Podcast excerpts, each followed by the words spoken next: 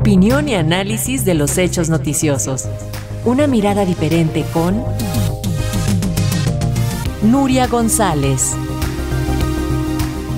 Acerca de este premio y la situación de las mujeres en Irán es el comentario de nuestra colaboradora Nuria González, abogada y presidenta de la Escuela ACE. Bienvenida Nuria, te escuchamos con atención. Muchas gracias, buenas tardes. Bueno, yo quiero recordar que aunque eh, las mujeres iraníes hace un año que, quemaron sus velos, como decía la compañera antes y tal, no solo el, el, movimiento Mujer, Vida y Libertad, ese grito de Mujer, Vida y Libertad es exclusivo de las, de las iraníes, las afganas quemaron sus burkas en toda Europa un año antes, cuando se llevó a cabo aquella vergonzosa desocupación, que al final era dejarlos allí tirados a todos y a todas, sobre todo a todas, ¿no?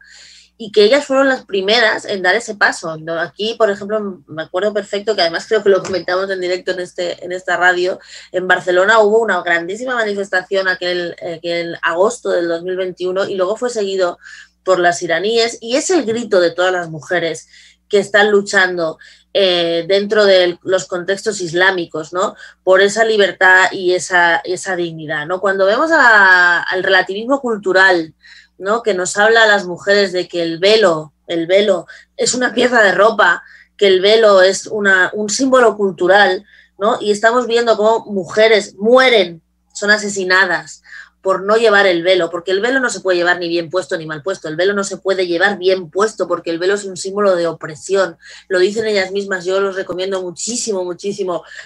A varias escritoras, a Nayat El Hachmi, que hablamos aquí de ella, a Mimut Hamido, que también habla muchísimo de este tema, ya son las dos eh, marroquíes, pero están metidísimas en este asunto, que sigan el movimiento, conciencia feminista de mujeres en contextos islámicos que están luchando dentro de Europa porque se reconozcan sus derechos, porque como os decía antes, muchos gobiernos o muchos partidos, con tal de tener los votos de ese sector, ¿no? Pues lo voy a decir, o sea, voy a explicar un ejemplo muy claro. Hay muchos partidos que se dicen progresistas y de izquierdas que a la hora de hacer campañas electorales ir a buscar los votos de estas personas, de las personas eh, que pertenecen a contextos islámicos aquí en Europa, no van a hablar con todas y cada una de ellas, van a hablar con el imán, porque entienden que el imán ¿no? va a convencer a toda la comunidad. Hay imanes que no dejan entrar a las mujeres en las mezquitas o que en las reuniones las mujeres tienen que ponerse atrás.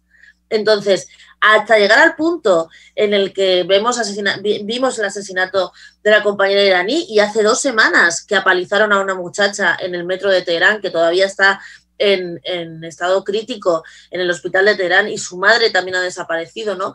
Cuando vimos hasta llegar a las afganas que gritaban por sus, por sus compatriotas desde Europa y desde muchos sitios, quemando sus burcas, para cada una que vemos de esos, vemos cientos de personas, sobre todo en política, en Europa, eh, que nos venden ese discurso. Y no, es que el velo, el velo no es una pieza de ropa, el velo no es un símbolo cultural, el velo es un símbolo del patriarcado. Lo dicen ellas, por eso mueren.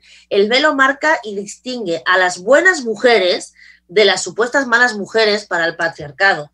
Y no, no hay ninguna mujer en el mundo a la que, o sea, ninguna mujer en el occidente a la que la vayan a, lapidar o a repudiar o a echar de su comunidad por no querer llevar una pieza de ropa, pero sí se repudia, se asesina y se, y se echa de la comunidad y tienen que renunciar absolutamente a todo a esas mujeres que no aceptan el velo, el, el.